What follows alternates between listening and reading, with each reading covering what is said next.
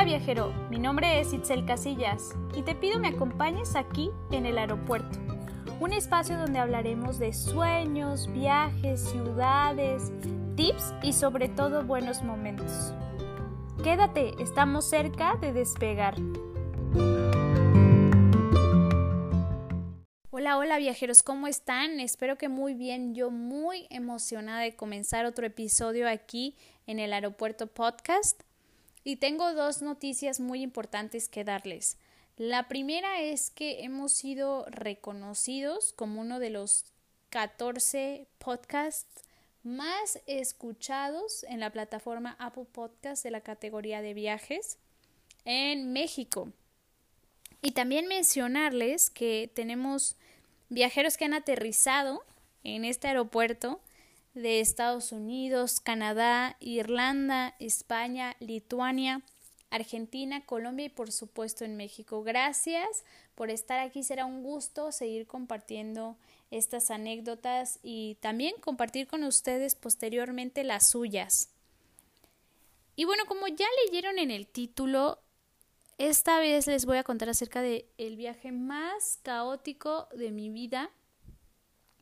Claro que la intención de esto es que se diviertan un rato con la anécdota, pero también que podamos reflexionar en las cosas que se pudieron hacer mejor, que se pueden hacer mejor y si se encuentran en una situación similar a mí, que sepan cómo es que podemos manejarlo.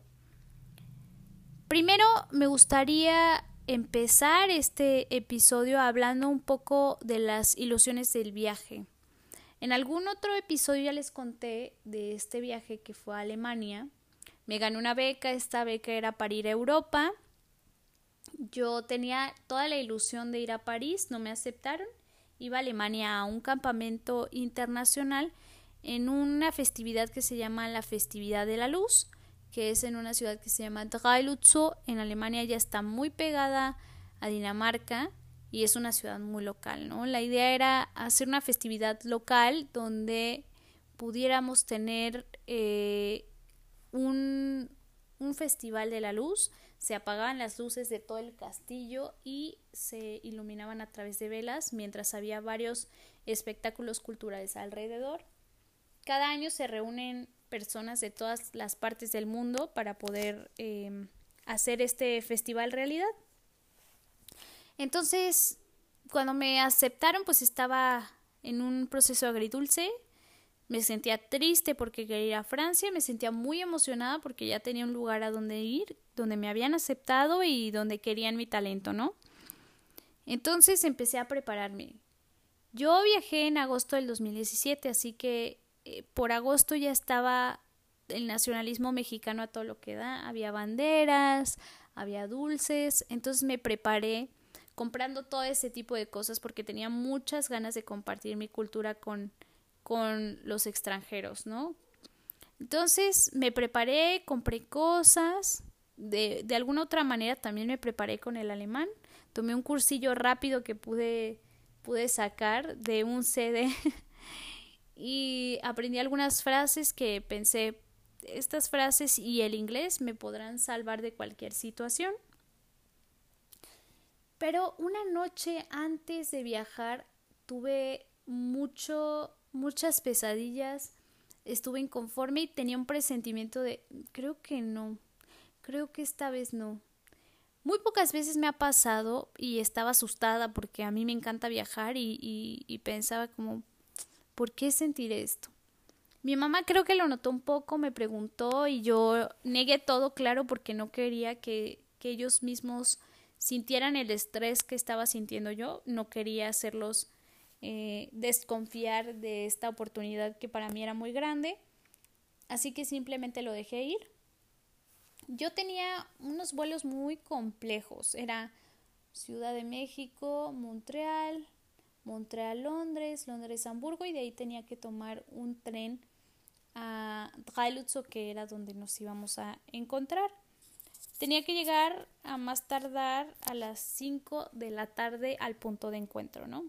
Entonces, pues me dispuse, el viaje Bajío, Ciudad de México fue realmente muy bueno porque sigue siendo un viaje local y además quien ha tomado este vuelo son 30 minutos en aire Así que realmente no es nada, fue muy buen viaje. Yo tenía un outfit como unas botas, no sé si recordarán que se pusieron muy de moda estas botas que al principio eran como camel, ya después salieron de todos los colores y eran como muy calientitas por dentro. De hecho, eh, los hombres las confundían con outfit de Goku. bueno, yo traía unas así, traía unos jeans y traía una blusa vaporosa y una, una gabardina, ¿no? Creo que fue el peor error traer ese outfit. Ahorita les cuento por qué. Yo pensaba, tiene que ser algo que se vea bien y que además de que se vea bien sea muy funcional. O sea, si hace calor puede estar bien y si hace frío puede estar bien. Las botas me las puse porque eran lo que más pesaba en la maleta y pensé, pues me lo llevo puesto mejor, ¿no? Para que no me lo contabilice. Bueno, fue un error. Cuando nos fuimos ya del vuelo Ciudad de México a Montreal, yo veo que estamos aterrizando y volteo a ver mi teléfono con el cambio de horario, ya llegué tarde, o sea, ya en el aire yo había perdido el siguiente vuelo, ¿no? Entonces me empecé a poner muy nerviosa y me, los de la cabina me dijeron, no, no te preocupes, vamos a ver cómo se soluciona, porque al final compré el vuelo completamente con ellos, ¿no? Que es, que es el primer tip. Si vas a viajar y tienes varias escalas, tienes que comprar un ticket completo porque si algo sucede te pueden ayudar a modificarlo. Eso me vino muy bien, así que no tuve problemas. En cuanto yo me bajé el avión, habían unas azafatas esperándome para subir al siguiente avión. Entonces me dijeron, no, pues lo bueno es que hoy sigues volando y no vas a esperar nada, más bien vas a volar a París. Yo estaba muy, muy, muy emocionada porque pensé en esta posibilidad de viajar a París que nunca la había tenido, ¿no? O sea, eh, tenía el sueño, pero no había tenido esa posibilidad. Dije, bueno, por lo menos conocer el aeropuerto y tenía esta ilusión de quizá ver la Torre Eiffel. Llegué a París, llegué tarde, me compré un chip de internet que por cierto recomiendo muchísimo, sobre todo en Europa. Europa tiene mucho esto de comprar chips de internet por por cierta cantidad, pero son exclusivos para viajeros. Como si te vas a quedar una semana o dos, podrías sin problema tener este chip. Entonces yo lo compré y empecé a marcar a mi campamento, les dije lo que había sucedido y me dijeron, no, no hay problema, te vemos más tarde. Bien, pues mientras disfruté mi tiempo en el aeropuerto Charles de Gaulle, hablé francés con quien pude, me comí eh, eh, ricos macarrones que para mí era algo que quería probar desde hace mucho. Pero olvidé un detalle importante. Cuando yo aterrizo, no encuentro mi maleta en ningún lado, ¿no? Y me empiezo a desesperar, entonces voy con las personas de la aerolínea y fue con Air Canada y me dice, no, ¿qué crees? Dejamos tu maleta en Canadá. Pero todos los días salen vuelos de Montreal a, a París, entonces no te preocupes, vamos, sin problema vamos a poder gestionar que te la traigan mañana y en cuanto la tengamos te la dejamos hasta tu campamento. Y yo, no puede ser, pues me agüité un montón porque el outfit que tenía pues era un outfit de un día, ¿no? Estas botas que les digo, la verdad es que después de un rato lastimaban porque no tenían como un soporte fuerte, ¿no? Ni siquiera tenían marcado como el arco del pie, entonces era súper cansado traerlas después de rato. En fin, entonces ya eh, yo decidí tranquilizarme, aunque no estaba feliz, aunque no estaba tranquila, traté de, de bajar y decir, bueno, pues ya, o sea, ya, ya sucedió, fue un poco difícil eh, porque toda la negociación de saber dónde está mi maleta se tuvo que hacer en inglés, ¿no? Y cuando estás nervioso, pues como que se te va la onda, pero yo siento que si no hubiera sido por, por mi inglés, hubiera sido muy difícil que hubiera podido recuperar algo, ¿no? Entonces ya me fui, eh, me subí de nuevo al avión, llegué por fin a Hamburgo me bajé y pues estaba triste porque no tenía mi maleta. Me acerqué otra vez a ver si de pura casualidad había llegado, pero claro que no iba a estar. Y me dieron como un kit de VIP, ¿saben? Como, como esos que tienen como una pijama y así. Entonces dije, bueno, por lo menos tengo esto, ¿no? De no tener nada, tengo esto. Tenía un kit de cepillo de dientes. Y otra cosa es que la verdad, nunca, nunca... Eh, me llevé nada en mi maleta de mano. O sea, yo pensaba como, no, pues voy a llevar una documentada para que me llevo dos. Pero es un grave error porque si algo sucede siempre tienes que tener como un plan B, ¿no? Y yo no tenía ese plan B. Total, que llegué a la estación de metro y me doy cuenta que no acepta billetes, solo monedas. Entonces yo así de, no, no conozco a nadie, no hablo alemán. Y no puedes comprar un ticket de metro eh, si no es en una máquina que además está en alemán. Entonces yo como que me desesperé y creo que alguien me vio desesperada y se acercaron dos personas. Resulta que eran españoles y que llevaban unos días en la ciudad como de visita. Entonces ellos me dijeron, mira, se hace así, así, así, te pagamos el ticket, tú vete sin problema.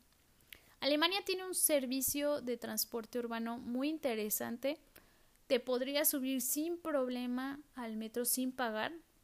Mucha gente lo hace, pero no lo recomiendo nunca, primero porque no es correcto, segundo porque ellos tienen como un sistema de chequeo aleatorio.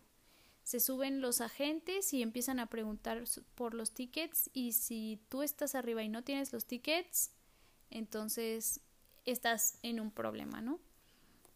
Y pues yo ya estaba en el metro y me conecto a otro metro y otra vez lo mismo, me encuentro con una máquina, no sé cómo hacerle. Entonces un niño como que me empieza a hacer señas, era un niño como de 13, 14 años. Y me dice que él me ayuda, bueno, eso entiendo yo. Entonces me, yo le doy un billete, él va a hacer unas gestiones como con el billete, pagamos el ticket y me quita todo mi cambio de las manos.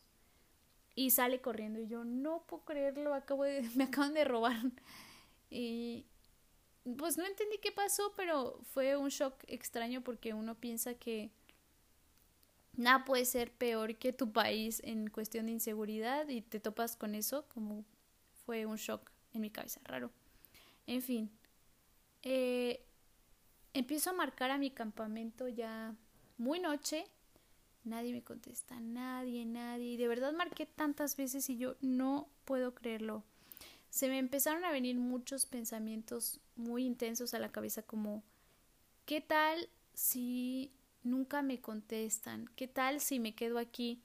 ¿Qué tal si y yo tenía un vuelo de regreso hasta dentro de dos semanas y yo, ¿qué voy a hacer? Dos semanas en la calle, no sé, me, me puse muy, muy intensa. Y para ese momento como que me cayó el peso de todo, de haber tenido un viaje súper pesado, porque cuando eres un viajero novato, te da mucha emoción esta parte de voy a hacer muchas escalas, porque significa que vas a conocer muchos países, pero cuando eres un viajero experimentado sabes que eso no es una buena idea, porque puede suceder más cosas, ¿no? Y entonces yo estaba muy cansada porque ya habían sido muchos viajes, porque no tenía maleta, porque los pies me dolían horrible y los zapatos que elegí no me estaban haciendo eh, para nada justicia, porque no tenía ya pila. Entonces me subí a un tren eh, y ese tren me iba a dejar como en otra estación, pero resulta que por ser las horas que eran, ya no podría tomar como la ruta que necesitaba tomar. Así que tomé una alterna, pero todavía está como a 40 minutos del destino. Me puse ya muy nerviosa y muy triste a la vez porque eh, sentía como que todo ese viaje no estaba saliendo bien y yo me sentía muy sola en el extranjero. O sea, siempre he tenido un alma viajera, pero en ese momento fue como, ¿qué hice, no? Porque, porque vine a sufrir al otro lado del mundo. Entonces eh, me subí al metro y una señora se sentó al lado de mí. Me vio llorando y me preguntó qué, qué pasaba. Yo no estaba llorando como plácidamente, solo estaba como ¿saben? Como, como, sí, un poco triste, pero no estaba súper llorando. Me preguntó qué tenía en, en inglés y empecé a contarle toda mi historia hasta ahora. Entonces ella me dijo, espérame, te voy a ayudar. Y yo, ok. Y ya empezó a hablar con los guardias y no sé qué. Y pues supongo que los guardias le dijeron así como, no, pues señora, no podemos hacer nada, ¿no? Y ella después me dijo así de que, mm, pues vente a mi casa, vente a mi casa y quédate esta noche. Y ya mañana ves qué. Dijo, mi esposo no está, está en una comisión en París, mis hijas ya no viven conmigo, así que podrías quedarte en un cuarto, no hay problema. Y yo así de, ¿de verdad? Y ya, avisé en mi casa en México y mi mamá así que, no, no, no, ¿cómo, cómo, cómo crees? O sea, es que en México es una red flag que te digan eso, ¿no? Pero pues yo estaba muy cansada, verdaderamente muy cansada. Siento que, que necesitaba hacerlo porque no me había bañado, porque no tenía pila en el teléfono y necesitaba comunicarme. Y la recomendación de todos es quédate mejor a dormir en la estación de tren y yo la verdad es que no quiero, o sea, estoy muy cansada. Y pues me fui. Una cosa que no cuento nunca es que eh, cuando llegamos ya como a la estación de metro y que le dije, sí, está bien, me dijo, ah, bueno, entonces nos bajamos y había una bicicleta y me dijo, súbete. y, ella anduvo en su bicicleta y yo andaba como en, como en los diablitos de su bicicleta y fue una escena muy chistosa. Y estuvo pedaleando por un buen rato y llegamos a su casa. Ella, Carola, fue un ángel para mí, me dio de cenar esa noche, me dio un cuarto para dormir, me dejó bañarme en, en su lugar y me al día siguiente me hizo un, desayuno, me enseñó toda su huerta y además de eso me dijo, no te preocupes, yo te llevo a tu campamento, yo manejo. Estábamos todavía como una hora. Y a mí me movió mucho, ¿no? Porque ella no tenía necesidad. Y le dije, Carola, ¿por qué haces esto por mí? Y me dijo, es que yo tengo hijas y viajan. Y si alguna de ellas le pasara esto, a mí me encantaría que, que hicieran lo mismo que hice contigo. Entonces para mí fue un acto de amor muy grande y también fue como una pues una cuestión como de, de tener fe en la humanidad, ¿no? Porque me, me movió mucho lo que Carola me dijo. Eh, Carola me dijo, aquí está mi correo, cualquier cosa que necesites, pues seguimos en comunicación. Sí, gracias. Entonces me llevó a mi campamento y cuando llego, pues yo tenía miedo de que no encontrara a nadie, ¿no? Porque al final, pues nadie me había contestado. Pero entro y sí me estaban esperando, de hecho estaban nerviosos porque no sabían qué había pasado conmigo.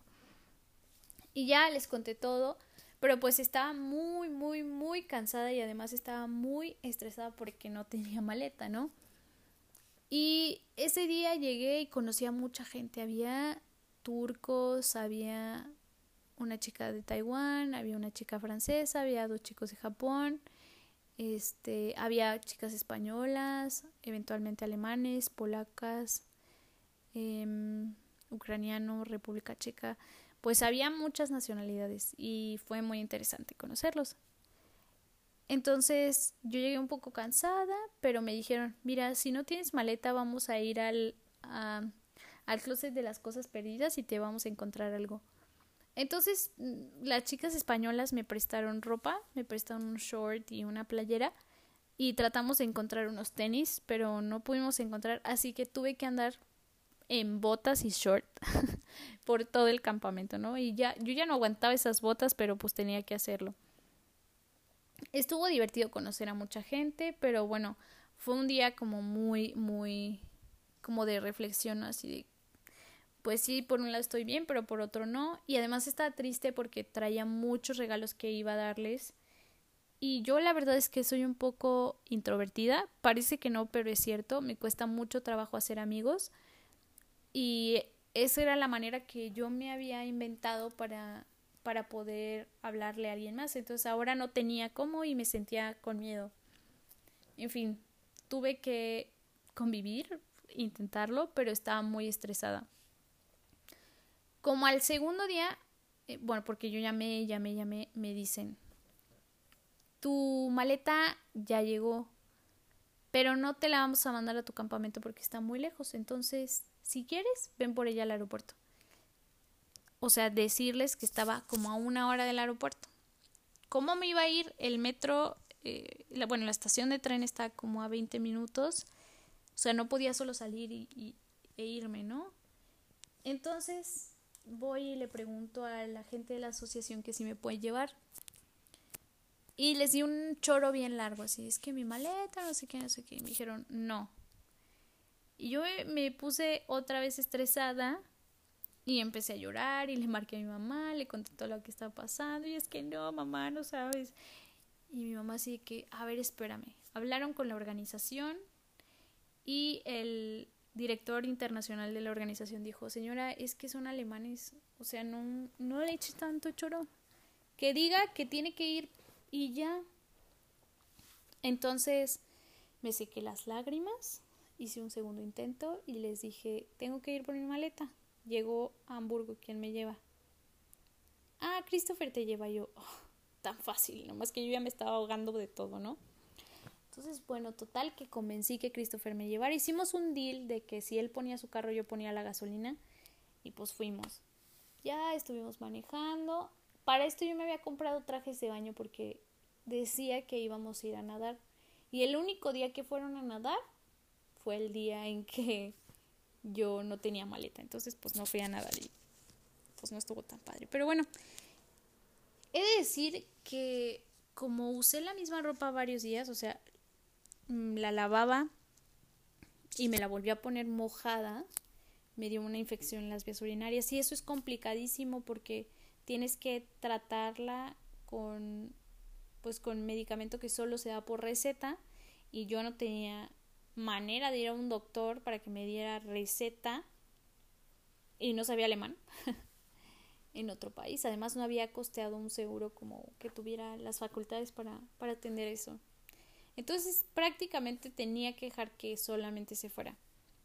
Entonces en Hamburgo aproveché como a comprar algún tratamiento naturista que me ayudó a escoger Christopher para, para la infección y sí, funcionó. Y llegando al aeropuerto, me dicen, ah, sí, tu maleta, no sé qué. Entonces no la encuentran y no la encuentran, no la encuentran. Y dicen, a ver, métete a este cuarto. ¿Cómo es tu maleta? yo, negra. O sea, ves chorrocientas mil negras y todos así como, ah, más específica, por favor. Y yo, mm, tenía un candado verde. Ah, la que va a Y yo, sí, no, es que ya la mandamos a tu campamento hoy. Y yo, no, no, no puedo creerlo, estaba súper estresada. No, no, pero no te preocupes, en lo que manejan de aquí a allá, ya vas a tener tu maleta. Pues yo veía a Christopher con mucha pena porque hice que fuera hasta allá, pero me habían dicho de verdad que iba a estar y no estaba. Ah. Pues regresamos a Drailutzu. Drailutzu solo tenía como una calle principal. Lo que hice fue sentarme literalmente en la calle principal a esperar a que por favor llegara. Bueno, pues dieron como la canción y nos dieron las 10 y las 11 así todo, todo, todo el tiempo estuve esperando como tres horas y no llegaba. Yo les decía a mis amigas españolas, de verdad, si no llega, yo me voy. Ya, o sea, ya no puedo más con esto. Y es así que no, tía, ¿cómo, ¿cómo vas a hacer eso? No sé qué. En fin, no llegó y me fui a llorar a mi cuarto. Ya, o sea, ya me sentía muy estresada, estaba triste. Me fui a mi cuarto y cuando yo llego al cuarto me gritan, Mexicana, que ha llegado tu maleta. Entonces bajo corriendo y sí, resulta que, que, el chico que me la dejó estaba aprendiendo español, así que se tardó mucho en entregármela, o por lo menos eso sentí yo, porque quería hablar en español, ¿no? Estaba así como, hola, ¿cómo te llamas? Y yo, dame mi maleta. Entonces me la dio y ya. Saqué todo, todo lo que tenía por regalarles y se los entregué. Y ese fue un momento muy bonito. Hicimos una fiesta mexicana, puse canciones de mariachi, todo súper bien. Me fui, me bañé, me puse mi pijama. Me sentí la más feliz de poder hacer eso. Y pues logramos avanzar, ¿no? Avanzar en todo lo que queríamos. ese día fue muy chistoso porque teníamos como una pizarra donde poníamos como los logros relevantes por día y pusieron un post-it ahí que decía una banderita mexicana que decía el día que Itzel recuperó su maleta. Porque todos dijeron que yo era una persona muy diferente con o sin maleta.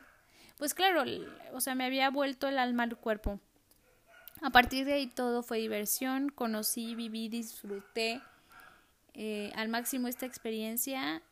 Tuvimos un encuentro eh, de, cultural muy interesante, vino gente de todas partes del mundo, conocí muchas cuestiones culturales relevantes y trabajamos muy duro. La verdad es que sí era un campamento de trabajo duro, pero fue muy, muy feliz.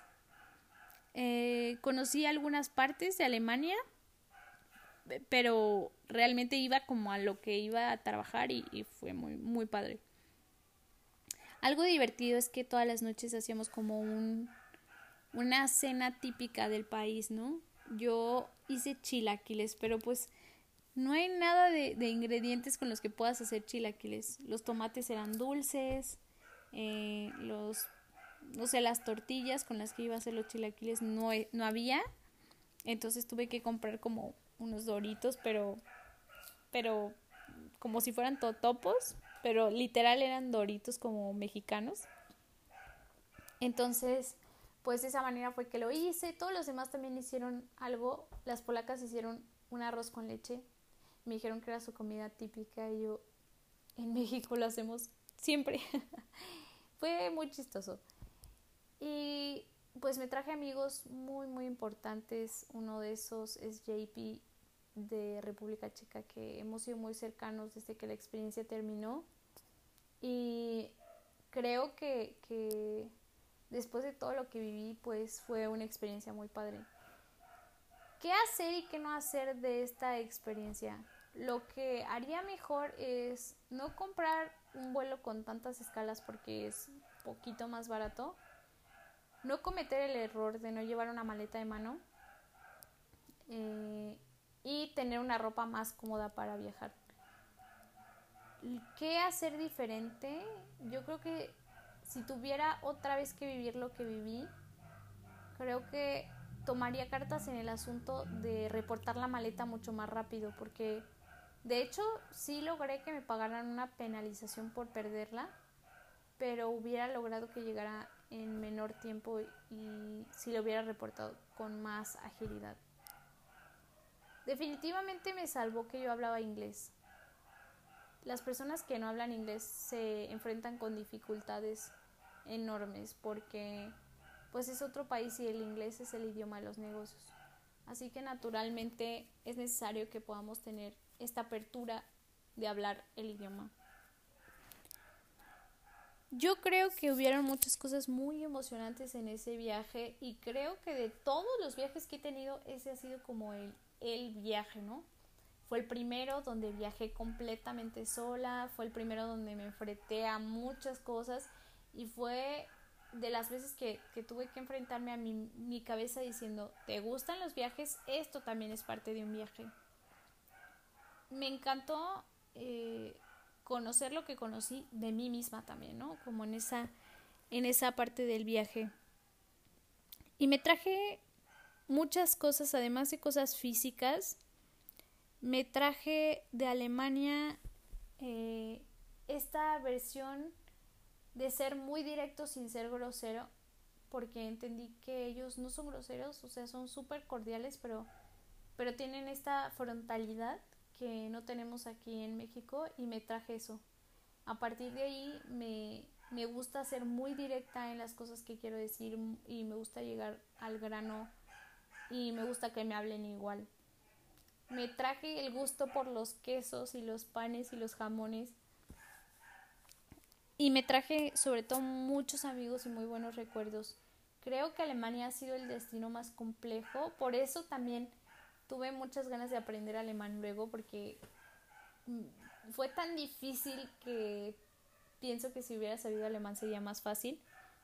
Pero bueno, hoy creo que las cosas son y se dieron como tenían que darse y yo estoy agradecida con la vida por esta oportunidad. Recordar que esta fue una beca. O sea, otra vez estoy viajando porque alguien creyó en mí, porque mi proyecto valía para alguien más. Y bueno, porque les he dicho que, tenemos muchas oportunidades acá en Guanajuato. Y Alemania pues fue mi historia de, de miedo, de terror, pero de emoción y de, de muchas ganas de hacer cosas diferentes. Y fue el momento en que dije, sí, sí puedes, lo estás logrando y lo vas a lograr. Y bueno, siento que muchas de las cosas que hacemos valen mucho la pena ir a vivirlas y valen mucho la pena descubrirlas, vivirlas, romperlas y después contarlas, porque hay mucho aprendizaje que tú puedes conservar, que puedes compartir, ¿no? Y a través de este podcast me encanta compartirles lo que ya aprendí, lo que viví. Y además una que otra anécdota que es divertida también sobre los viajes. Quiero agradecerles que se hayan quedado conmigo una vez más aquí en el aeropuerto podcast. Eh, decirles que estoy muy emocionada de que cada vez estamos creciendo más y que me encantaría que me escriban y que podamos conocer cuáles son eh, los viajes más retadores que han tenido y que podamos platicarlos en otro episodio más de este podcast. Nos vemos pronto. Hasta el aeropuerto y más allá.